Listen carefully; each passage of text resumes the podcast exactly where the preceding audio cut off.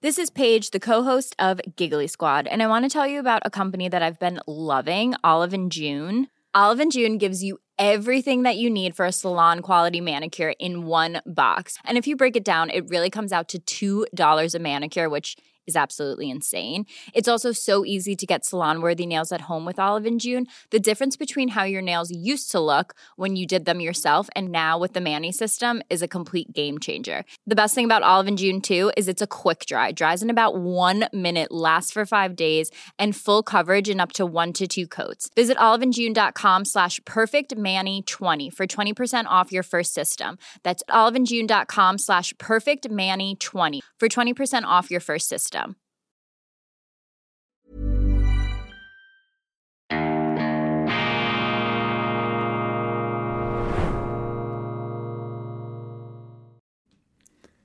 Grüezi miteinander.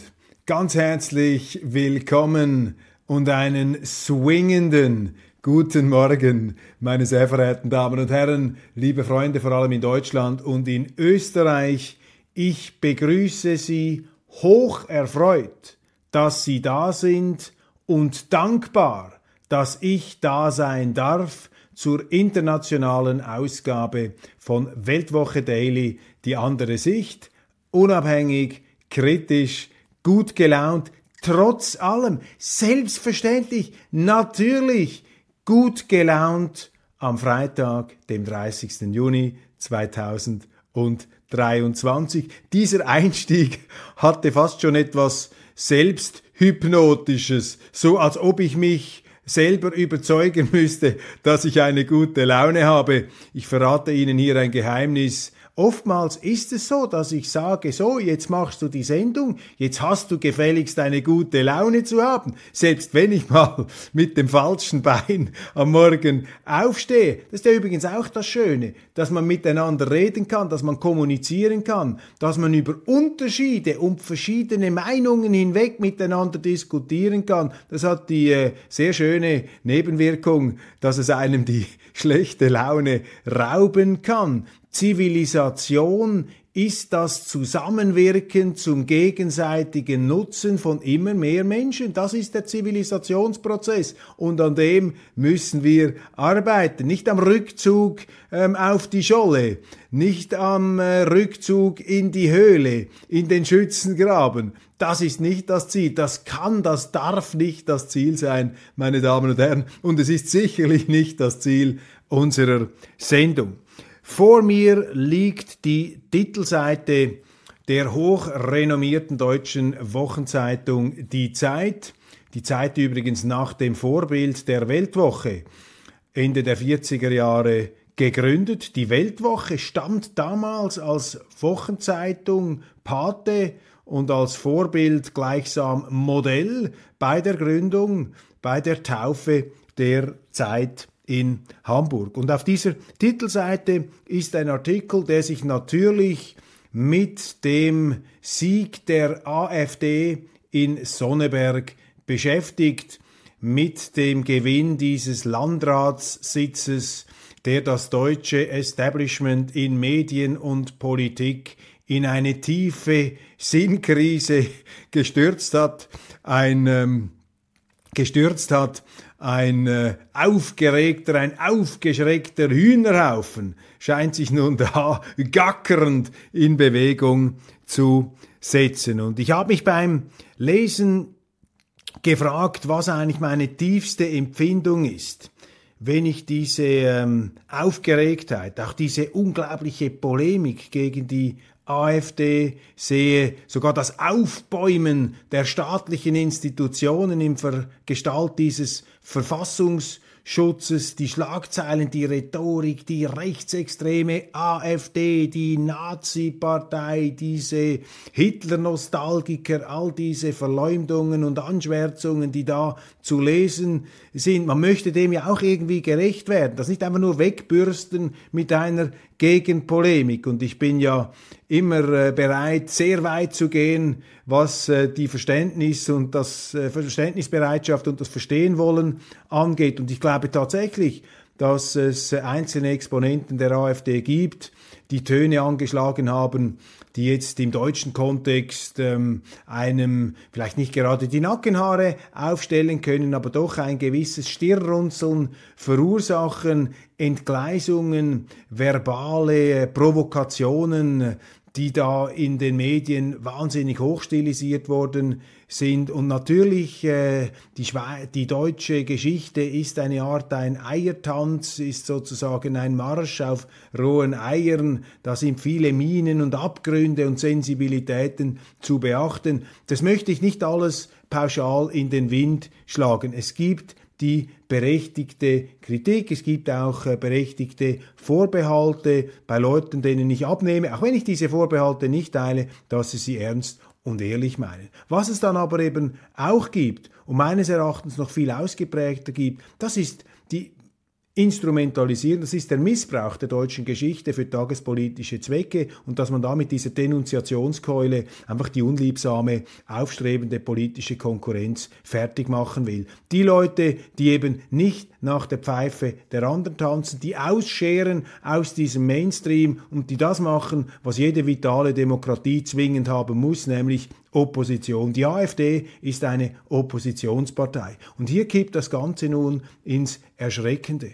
Der Umgang der offiziellen Bundesrepublik Deutschland, ihrer Politik und ihrer Medien mit der größten und wirksamsten Oppositionspartei im Lande, die bis jetzt als Organisation sich 150 Prozent im Rahmen der deutschen Gesetzgebung bewegt, die ein einwandfreies, ein kristallklares demokratisches Mandat hat. Der Umgang dieser äh, Machteliten mit der Opposition, der ist einigermaßen besorgniserregend.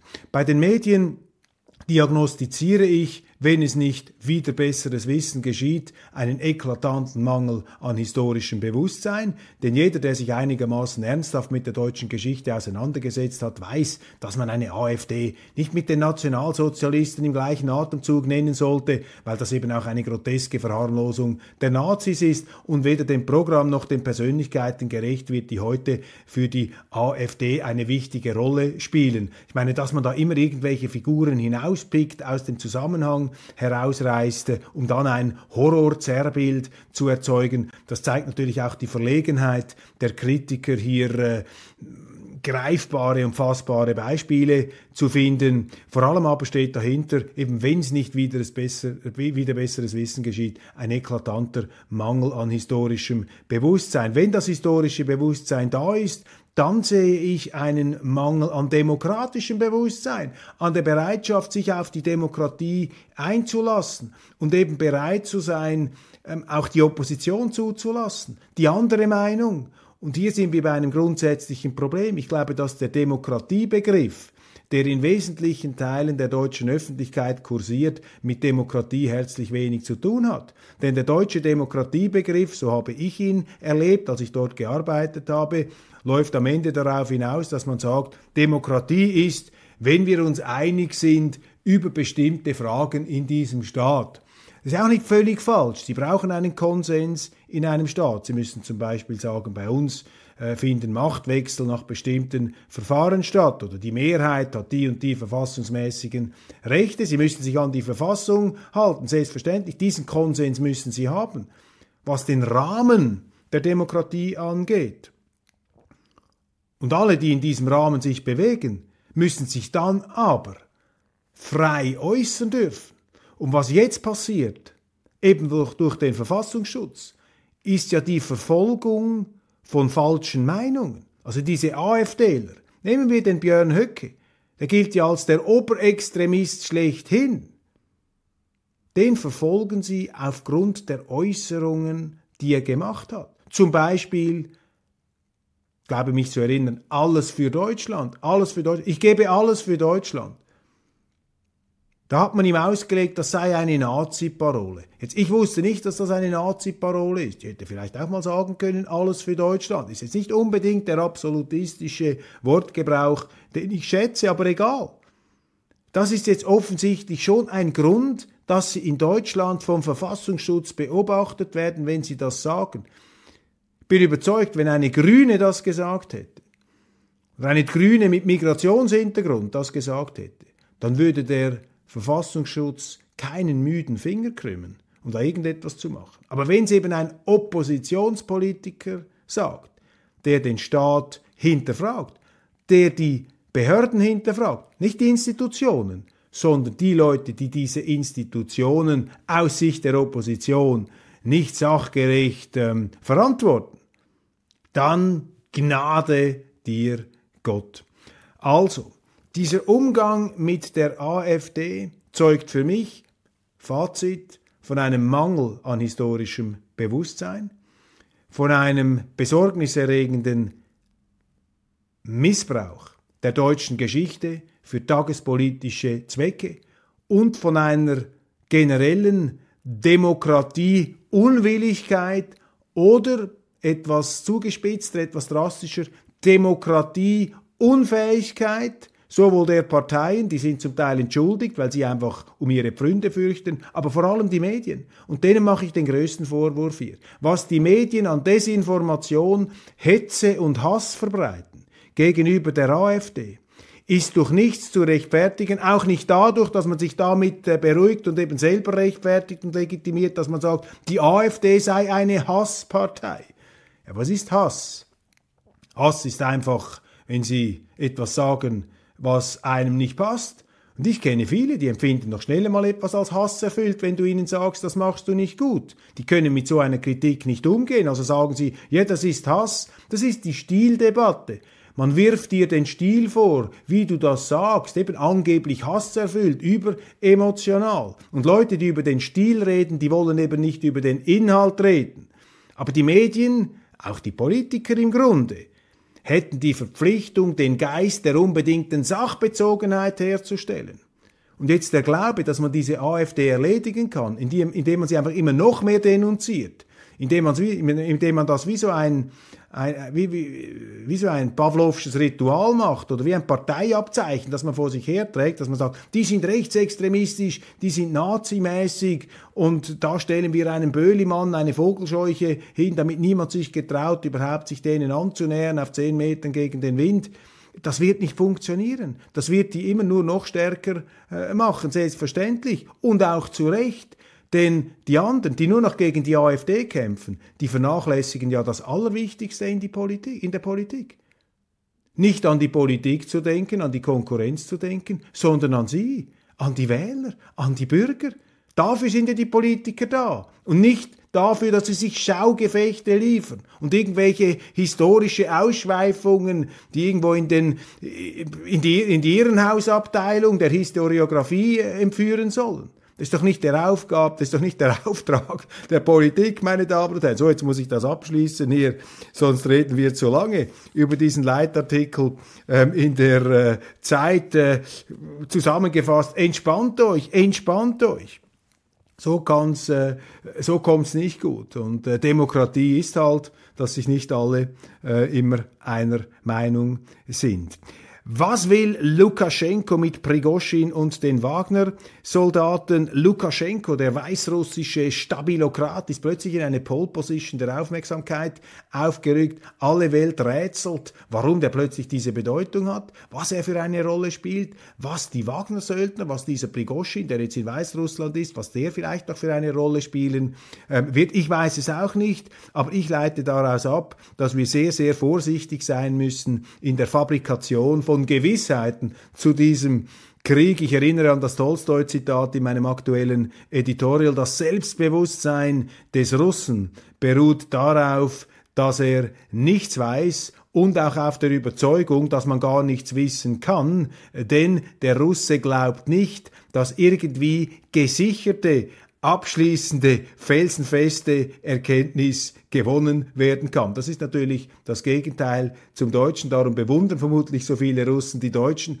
weil die äh, Deutschen natürlich ihr Selbstvertrauen aus der absoluten Überzeugtheit ableiten, äh, dass äh, die Wissenschaft, das Prinzip, die Wahrheit, die Theorie, die sie sich selber ausgedacht haben, der reinen Wahrheit und nichts als der Wahrheit ähm, entspricht. Das ist hier der, äh, der, äh, der schöne Kontrast. Aber äh, ich glaube, im Krieg müssen wir einfach vorsichtig bleiben und es gibt zu viele Putin-Durchschauer, Kriegsdurchschauer. Ich bin ein Putin-Versteher, ich bin ein Kriegsversteher, ich versuche das Ganze zu verstehen, aber das Schlimmste sind diese Durchschauer, die alles wissen und die Bescheidwisser, vor denen müssen wir uns in Sicherheit bringen. Biden, Zitat, Putin verliert den Krieg im Irak.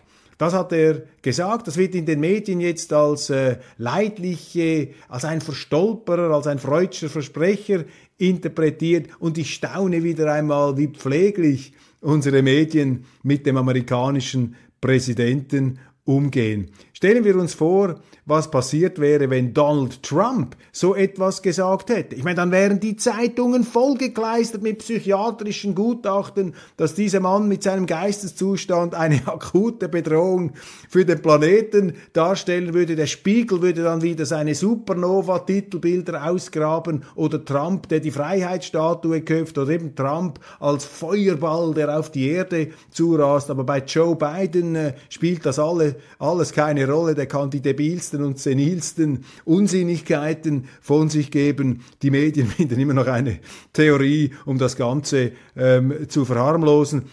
Ich selber äh, stelle bei mir fest, dass die Vereinigten Staaten offensichtlich doch noch ein sehr gefestigtes Gebilde sind, denn diese Aussätze, diese offensichtlich und sich auch häufenden Aussätze, die tatsächlich äh, Besorgnis auslesen können, was den Gesundheitszustand des amerikanischen Präsidenten, der ja auch nicht mehr der jüngste ist, ähm, angeht, Offensichtlich funktionieren die Vereinigten Staaten von Amerika äh, trotzdem und das ist das einzige äh, Tröstliche hier in diesem Zusammenhang.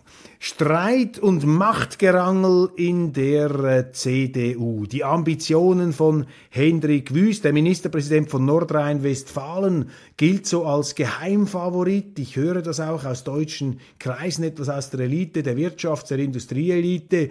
Der Name Henrik Wüst der wird immer mehr äh, geäußert und äh, es macht sich Enttäuschung breit über Friedrich Merz, von dem man sich mehr versprochen hat, der da als kantiger und geradliniger Konservativer ähm, sich äh, angepriesen hat, um die äh, CDU wieder in die etwas äh, rechteren, richtigeren Gefilde einzurücken. Bis jetzt ist ihm das nicht gelungen und Hendrik Wüst äh, scheint da so etwas wie der äh, neue Hoffnungsträger sein zu können. Wir werden sehen. Interessant ist, was Daniel Günther gesagt hat. Daniel Günther ist ja der ähm, Ministerpräsident von Schleswig-Holstein und er ähm, sagt, dass die CDU sich besser erklären müsse und sich besser verkaufen müsse. Und wenn Sie das lesen, was er sagt, auch etwas zwischen den Zeilen, dann läuft das im Grunde auf einen Appell darauf hinaus, dass man im Zweifelsfall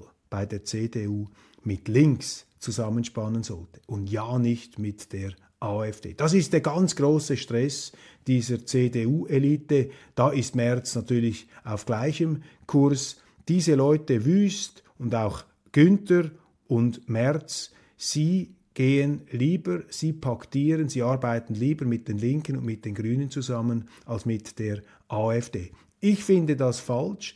Das verstößt auch letztlich gegen die Überzeugungen, die eine CDU haben müsste, denn die AfD ist ja ein Derivat, ist ein, äh, ist ein Produkt sozusagen unzufriedener CDUler, also eine, eine Abspaltung der CDU, die eben nicht einverstanden war mit dem Kurs der äh, Kanzlerin damals, Frau Merkel. Und anstatt jetzt mit denen einen Modus vivendi zu finden und zusammenzuspannen, um die Grünen und die Linken in die Defensive zu zwingen, bieten sich jetzt äh, die CDUler auf Geheiß da ihrer Heldentenöre den Linken an. Die gleiche Entwicklung hatten wir in den 90er Jahren in der Schweiz. Damals war es die FDP, die sich von der SVP abgrenzte und mit den Linken zusammen eine sogenannte Koalition der Vernunft bildete. Sehr vernünftig war das nicht, denn die die, äh, die FDP hat laufend verloren, die SVP hat immer zugewonnen und die Linken haben auch verloren. Also diese unheiligen Allianzen zum Machterhalt gegen die ähm, unliebsame Opposition, ähm, das funktioniert aus bürgerlicher Sicht nicht. Und der Gelackmeierte ist dann der Bürger in Deutschland, der mehr bürgerliche Politik will, aber die Bürgerlichen arbeiten nicht zusammen. Und das sind sehr lange Prozesse in der Schweiz, sind die noch immer nicht überstanden. Experte über das Tauchboot. Ich hätte mich niemals in die Titan gesetzt. Schon vor dem ersten Tauchgang stand das im Atlantik implodierte U-Boot in der Kritik. Auch deutsche Fachleute kritisieren die Konstruktion aus Kohlefaser und Titankuppeln als verantwortungslos und inakzeptabel. Wir haben in der aktuellen Weltwoche einen wunderbaren Aufsatz des äh, Bestseller-Autors und Reiseschriftstellers Paul Theroux. Und Paul Theroux denkt über diesen When you're ready to pop the question, the last thing you want to do is second guess the ring.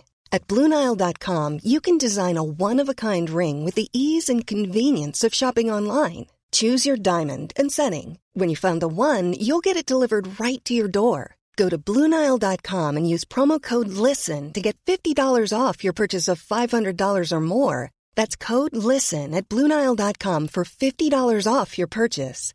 Bluenile.com code LISTEN. Quality sleep is essential. That's why the Sleep Number Smart Bed is designed for your ever evolving sleep needs. Need a bed that's firmer or softer on either side? Helps you sleep at a comfortable temperature? Sleep Number Smart Beds let you individualize your comfort so you sleep better together. JD Power ranks Sleep Number number 1 in customer satisfaction with mattresses purchased in-store. And now, save 50% on the Sleep Number limited edition Smart Bed for a limited time. For JD Power 2023 award information, visit jdpower.com/awards. Only at a Sleep Number store or sleepnumber.com.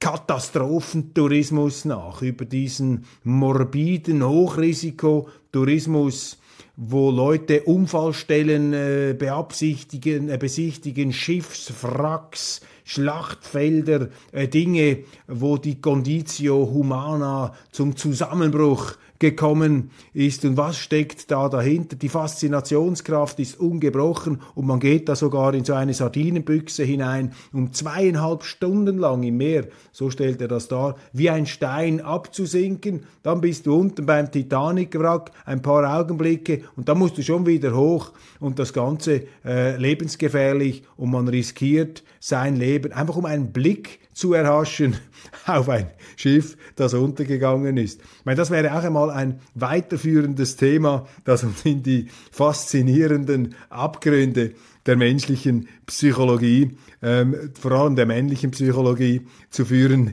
imstande wären.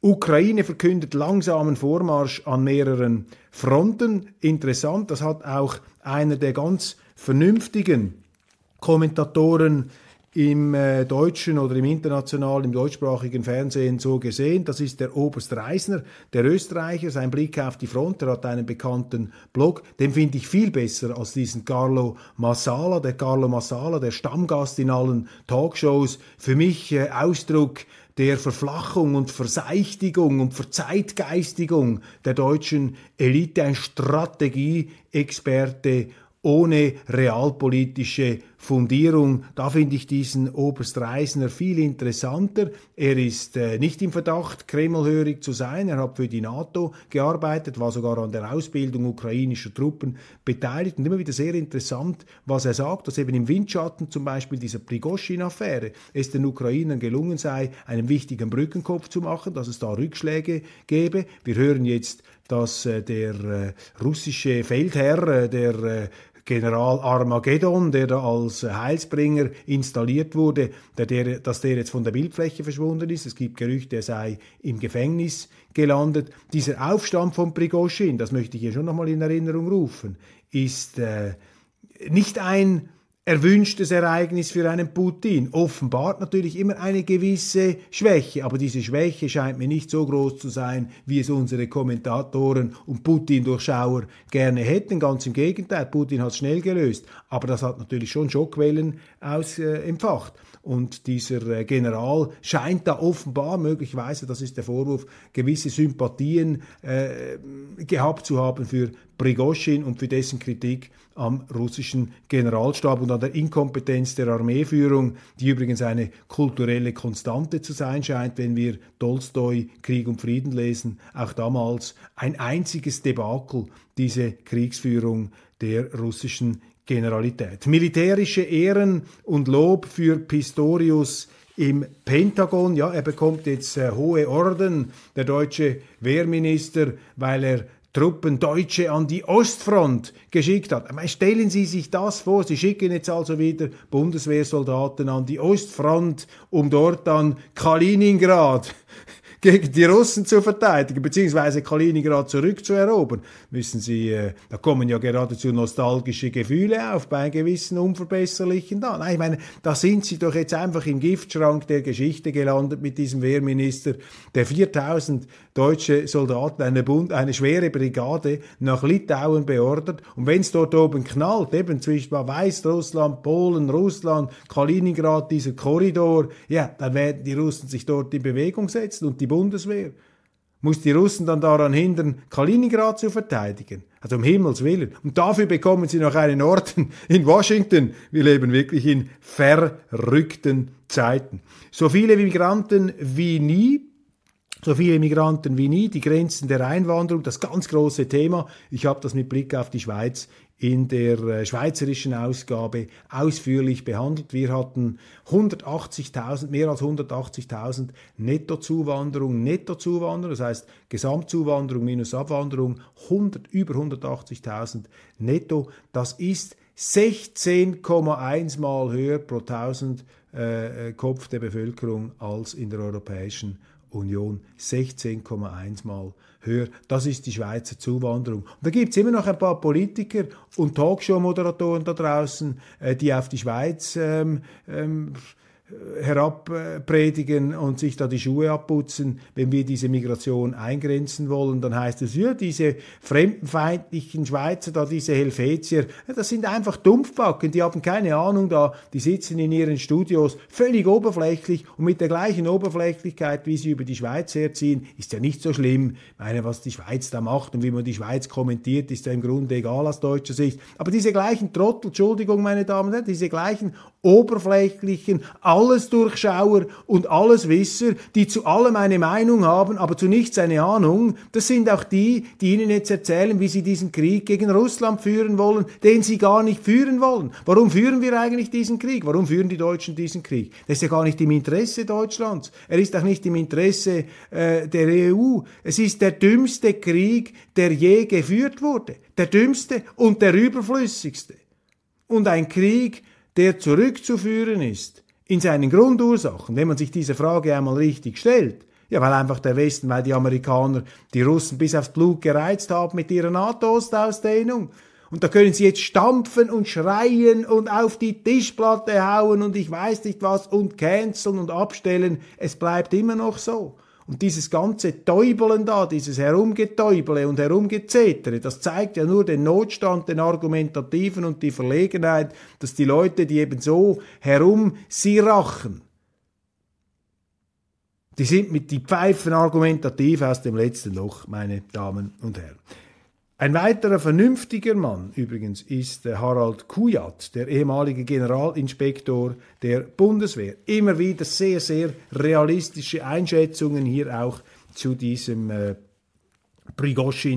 Aufstand. Dann noch ein paar Meldungen äh, in äh, ganz äh, rascher Folge, aber wichtig, das festzuhalten. Sie haben jetzt einen EU-Gipfel in Brüssel, da sickern zum Beispiel in der äh, Global Times, glaube ich ist es, ja, die Global Times oder die Asia Times, in der Global Times äh, sickern schon Vorabberichte durch, dass die EU gegenüber China sich im Ton mäßigen wird. Die haben jetzt also auch gemerkt, was es geschlagen hat, dass wenn du mit den Russen in den Krieg ziehst, wenn du mit den Chinesen in den Krieg ziehst, dann machst du Europa zum Armenhaus, dann machst du Europa zum Schlachtfeld und zur ökonomischen, zur Wüste, zur Abwanderung. Sie haben die Zahlen gehört. Deutschland, Direktinvestitionen brechen ein. Immer mehr Investoren verlassen das Land. Jetzt Gegensteuer. Scholz und Macron wollen einen konstruktiven Kurs gegenüber China fahren, den Ton wieder etwas anständiger machen und nicht nur mit dieser Zeigfingerpolitik, mit diesem Baerbock-Gehabe da die Chinesen vergraulen. China meine Damen und Herren, ist eine Riesenchance für die Welt, aber insbesondere auch für Europa. China ist eine Riesenchance.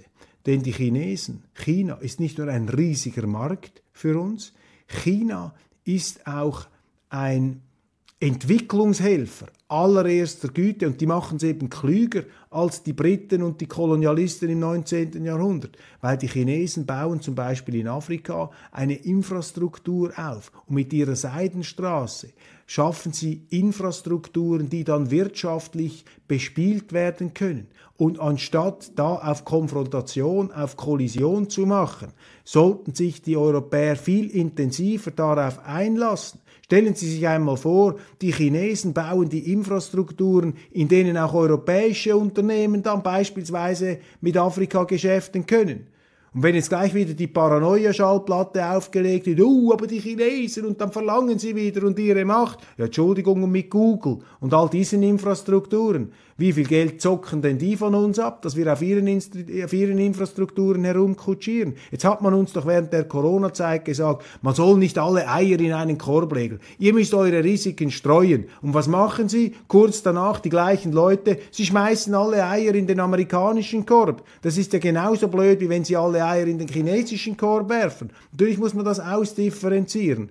Und ich empfinde es, wenn es denn tatsächlich dazu kommt, das sind Vorabberichte, vielleicht auch etwas Wunschdenken hier in der Global Times, das ist, ähm, das sind doch die zarten Knospen einer Besinnung, dass man vielleicht wieder etwas zurückkehrt zu einer vernünftigeren Politik. Der Emir von Katar soll den FC Bayern abserviert haben. Genüg, wir haben die Nase voll von diesem Katar-Bashing, von diesen Fäsers, von diesen Deutschen, der uns Katari, die uns Katari sagen, wie wir zu leben haben, wie wir unser Land zu organisieren haben. Und jetzt hat äh, die Qatar Airways, haben sie gesagt, kein Sponsoring mehr beim FC Bayern. Man versucht das noch so hinzudrehen, gegenseitiges Einvernehmen. Natürlich nicht. Klar, wenn du die Leute immer beleidigst, dann begeben sie dir nicht mehr ihr Geld. Da kommst du nicht mehr mit ihnen ins Geschäft. Wann merken sie das? Wohlstandsverwahrlosung auch im deutschen Fußball. Wenn du dir mehr Gedanken machst über farbige Armbinden, Armbindenpolitik äh, sollte in Deutschland sowieso tabu sein. Wenn du dir mehr Gedanken machst über farbige Armbinden als darüber, wie du ein Turnier gewinnen willst, musst du dir nicht, äh, musst du dich nicht wundern, wenn du rausfliegst. Ralf Füchs, Geschäftsführer des Zentrums für liberale Moderne, Liebmod, hat einen Aufsatz geschrieben und zwar zusammen mit Maria Sanikova Frank. Und zwar darüber, wie er sich Russland bald vorstellt, ohne Putin nämlich. Und, ich zitiere, Regime Change in Russland darf für den Westen kein Tabu sein, titelte Ralf Füchs. Ja, wie leicht ist es doch, Kriege zu führen, die man nicht selber führen kann, sondern wo andere dann sterben. Und ich versuche jetzt gerade die neueste Ausgabe der Weltwoche hier herauszuzücken, um sie Herrn Füchs ans Herz zu legen, denn da steht drin, was alles passieren kann, wenn es zum Regime-Change in Moskau kommt. Das ist eine Büchse der Pandora, ein Unheil. Und äh, wir haben jetzt mit Putin, auch wenn das da bei uns in dieser ganzen Verblendung und Blindheit so niemand wahrnehmen will, wir haben mit Putin einen St. Petersburger, dem Westen eigentlich zuneigenden Pragmatiker, der von den nationalistischen Feuerköpfen, von denen es nur so wimmelt, in Russland als Zauderer kritisiert wird. Und all die, die glauben, wenn wir dann diesen Putin weghaben, dann bricht das Paradies auf, dann haben wir den Himmel auf Erden, dann herrscht Friede, Freude, Eierkuchen. Ich meine, das ist so naiv, das ist so geschichtsblind und das ist äh, fast schon wieder erbarmungswürdig äh, in der ganzen Armseligkeit der Beweisführung. Viel wahrscheinlicher ist es, dass dann wirklich ein Atombombenfanatiker hier am Steuerknüppel sitzt. Und mein geschätzter Kollege Paul Ronsheimer von der Bildzeitung, mit dem ich mir ja immer ein etwas äh, sportliches äh, Fernduell auf Twitter liefere, äh, er sehr originell, gibt er immer wieder zurück, hat gesagt, ja, aber Köppel, was heißt das, es kommt in Zukunft ein Atombombenfanatiker. Es sitzt ja schon ein Atombombenfanatiker im Kreml. Nein, lieber Paul, da musst du ein bisschen herunterkommen von deinem ukrainischen Ehrenmedaillenjournalismus. Da musst du wieder etwas journalistische Tugenden dir aneignen und die Wirklichkeit anschauen und nicht einfach nur die Klitschko oder die Zelensky-Brille anziehen, um die Sachverhalte in Russland einigermaßen äh, wirklichkeitsgetreu ins Bild zu bringen. Ist doch nicht so, dass Putin der größte Atombombenfanatiker ist, ganz im Gegenteil, sonst wäre er nämlich schon 2014 in der Ukraine eingestiegen, so wie es die Amerikaner gemacht hätten, wenn das vor ihrer Haustüre passiert wäre. Nein, nein, da ist zu viel Meinung, zu viel Emotion, zu viel Parteinahme drin. Paul Ranzheimer, ein brillanter Journalist, aber eben seine Leidenschaften galoppieren ihm davon. Aber wer bin ich, um das zu kritisieren? Bin ja schon etwas älter und habe sicherlich auch diese Schleuderfahrten auch schon gemacht in früheren Jahren. Meine Damen und Herren, ich bin am Ende der heutigen Sendung. Ich danke Ihnen ganz, ganz herzlich für die Aufmerksamkeit. 162.000 YouTube-Abonnenten. Abonnieren Sie diesen Kanal, erzählen Sie es weiter. Wir bleiben dabei. Hier muss sich niemand für seine Meinung schämen oder entschuldigen. Wir pflegen das offene Gespräch, die Grundlage jeder Zivilisation. Ein wunderbares Wochenende Ihnen allen. Ich freue mich aufs Wiedersehen am Montag.